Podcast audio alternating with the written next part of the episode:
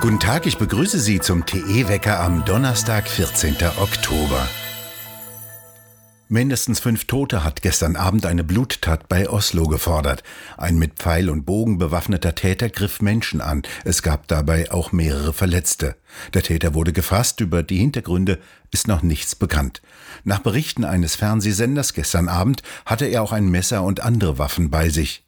Die Polizei wurde vorübergehend bewaffnet, wie das Polizeidirektorat am späten Abend mitteilte. Sie ist sonst unbewaffnet. Die Gaspreise auf Rekordhöhen fordern das nächste Opfer. Die Otima AG aus Neuenhagen bei Berlin hat die Strom- und Erdgaslieferungen an seine Kunden eingestellt und Insolvenz angemeldet. Die Großhandelspreise seien extrem angestiegen. Das Unternehmen müsse an seine Lieferanten wiederum erheblich angestiegene Vorauskasse und Sicherheitsleistungen liefern. Zudem sei ein Vorlieferant für Strom ausgefallen, hieß es zur Begründung. Rohstoffe werden weiter knapp, jetzt gibt es bald kein Magnesium mehr. Noch kurz vor Weihnachten dürfte in vielen metallverarbeitenden Betrieben die Produktion eingestellt werden. Denn Magnesium ist das wichtigste Metall, das in vielen Bereichen der Metallverarbeitung als Zuschlagstoff benötigt wird. Legierungen aus Aluminium und Magnesium sind die bedeutendsten Werkstoffe im Aluminiumbereich und werden unter anderem bei Rohren, Stangen und Blechen verarbeitet. Der Grund für den Produktionsstopp, das meiste Magnesium kommt aus China. Dort müssen derzeit Betriebe ihren Energieverbrauch stark reduzieren, und das betrifft auch die Betriebe, die Magnesium herstellen. Die benötigen zur Produktion erhebliche Strommengen. Die fehlen in China. Das Land hat trotz des gewaltigen Ausbaus von Kohle- und Kernkraftwerken ein Energieproblem. Insgesamt sollen 23 Fabriken ihre Produktionsmenge um bis zu 60 Prozent reduzieren. Diese Beschränkungen in China gelten noch bis zum Jahresende. China ist mit Abstand der weltgrößte Produzent des Metalls, das eines der zehn häufigsten Elemente in der Erdkruste ist. Vor genau 20 Jahren wurden in Deutschland die letzten Produktionsstätten von Magnesium eingestellt. Die Produktion ist zu teuer geworden. Jetzt fehlt ein zentraler Rohstoff in der Metallindustrie. Heute wollen Wirtschaftsforschungsinstitute in einem Gemeinschaftsgutachten vorstellen, wie weit sich der Materialmangel auf die Wirtschaft auswirken wird. Denn nicht nur im Bereich der Computerchips, sondern auch in vielen anderen Sektoren behindert Materialmangel die Produktion und legt sie teilweise komplett still. In ihrem Gutachten rechnen die Ökonomen mit einem Prozent weniger Wachstum. Allein die Autoindustrie erwartet nach Angaben des Verbandes der deutschen Automobilindustrie 18 Prozent weniger produzierte Fahrzeuge gegenüber dem Vorjahr.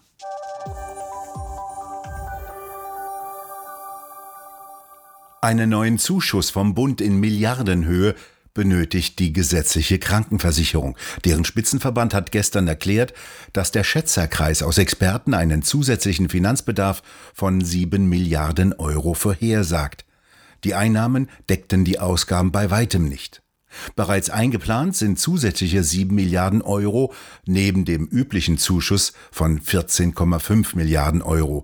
Insgesamt werden im kommenden Jahr also fast 30 Milliarden Euro aus Steuermitteln in die gesetzlichen Krankenkasse fließen.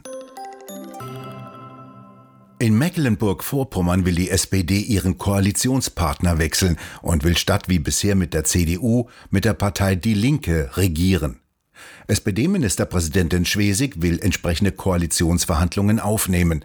Die Linke ist bei den letzten Landtagswahlen zum ersten Mal unter 10 Prozent gesunken, während die SPD von 30,6 bei den letzten Wahlen auf jetzt 39,6 Prozent sich steigerte. In Frankreich hat Präsident Macron staatliche Investitionen in Höhe von 30 Milliarden Euro angekündigt. Damit will er Frankreich für das Jahr 2030 vorbereiten, wie er sagte. Ohne diese Investitionen drohe Frankreich den Anschluss in Zukunftstechnologien zu verlieren. Eine Milliarde Euro sollen allein dem Ausbau der Kernenergie zufließen. Die Deindustrialisierung müsse der Vergangenheit angehören, so Macron.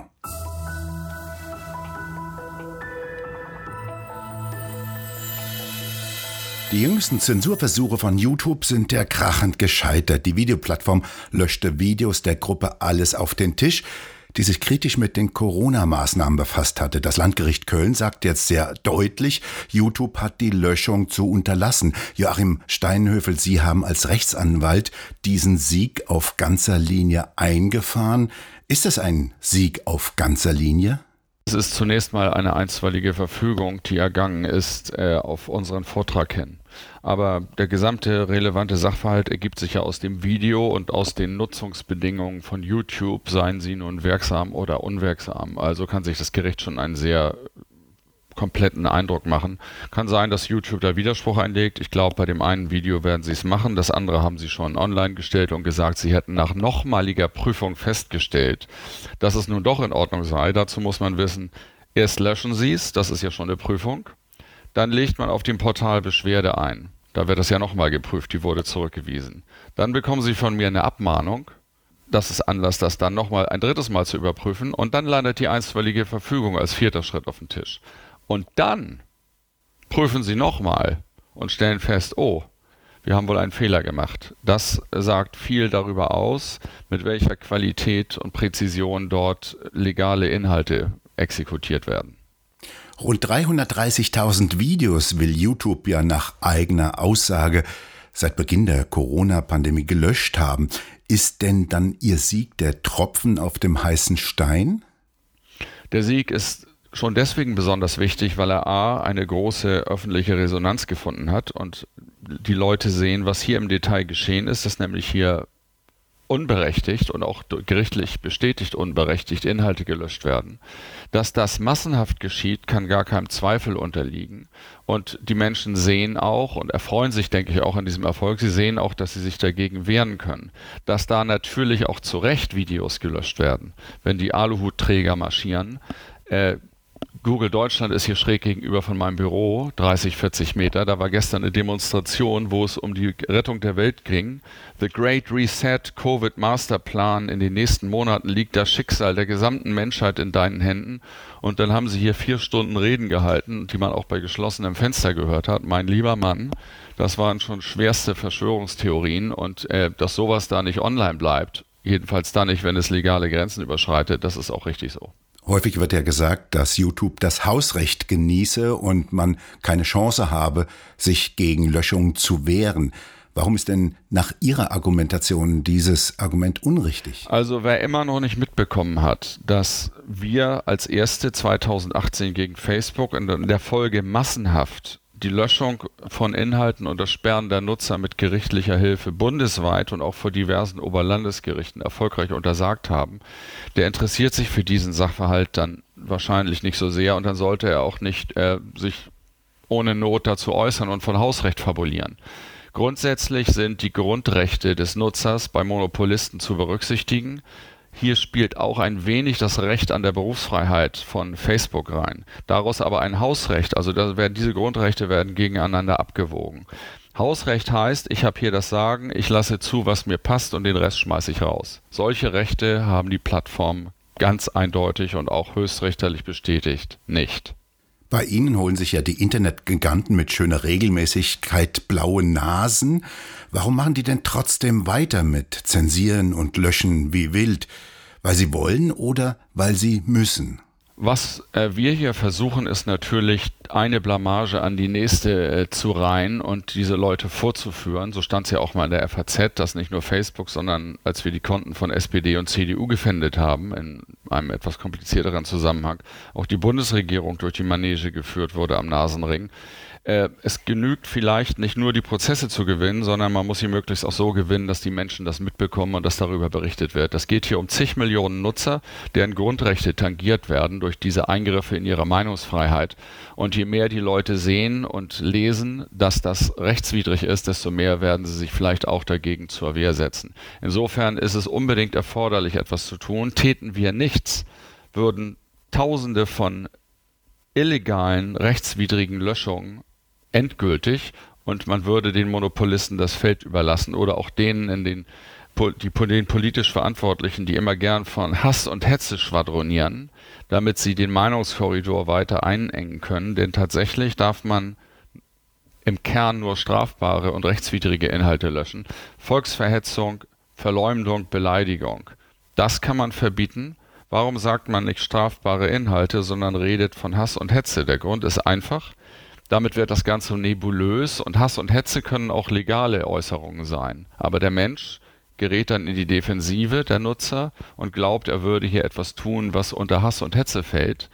Und das dürfe er nicht und schränkt sich dadurch in einer Weise ein, die er gar nicht muss.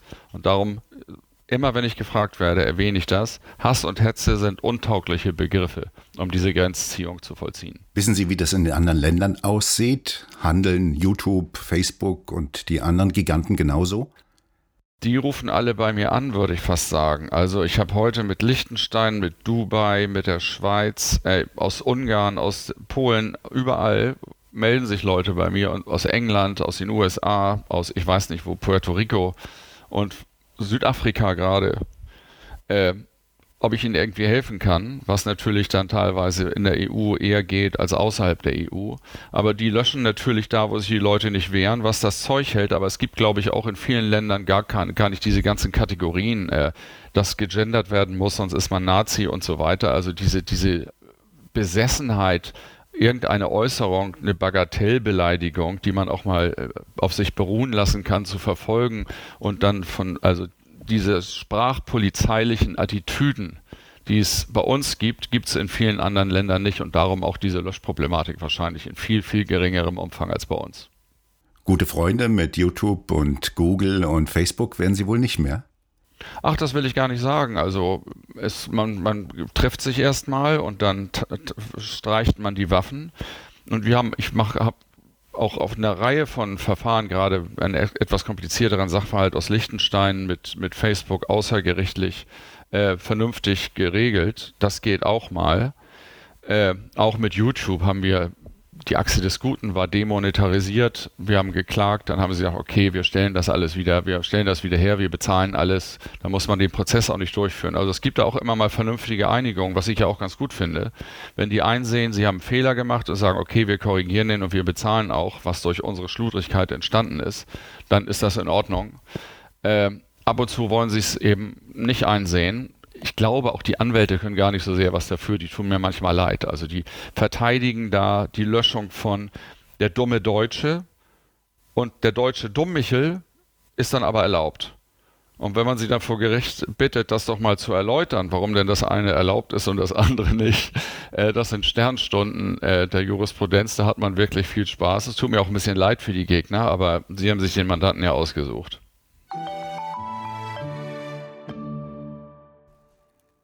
Er flog ab 1966 als Captain James Kirk durch die Weiten des Alls, durch den Weltraum, durch die unendlichen Weiten, wie es jedes Mal am Anfang hieß, wenn das Raumschiff Enterprise viele Lichtjahre von der Erde entfernt neue Welten, neues Leben und neue Zivilisationen erforschte.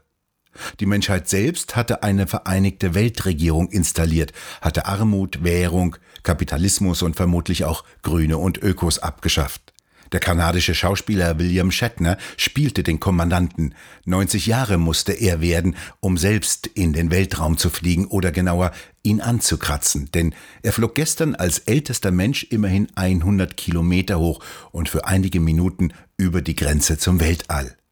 Für Lichtgeschwindigkeiten reichte es nicht. Zum Beamen, also zum Zerlegen in Moleküle und am Ziel, zack, wieder zusammensetzen, schon gleich gar nicht. And what you see is light,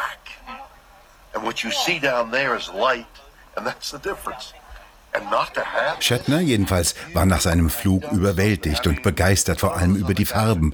Man blicke in die Schwärze, in die schwarze Hässlichkeit, sagte er nach seiner Rückkehr auf festen Wüstenboden. Da sei das Blau da unten und das Schwarz da oben. Das ist Mutter Erde und Geborgenheit. I'm so filled with emotion about what just happened. I, I just so erzählte jedenfalls Captain Kirk, bewegt von seinem Abenteuer im Himmel. Uh,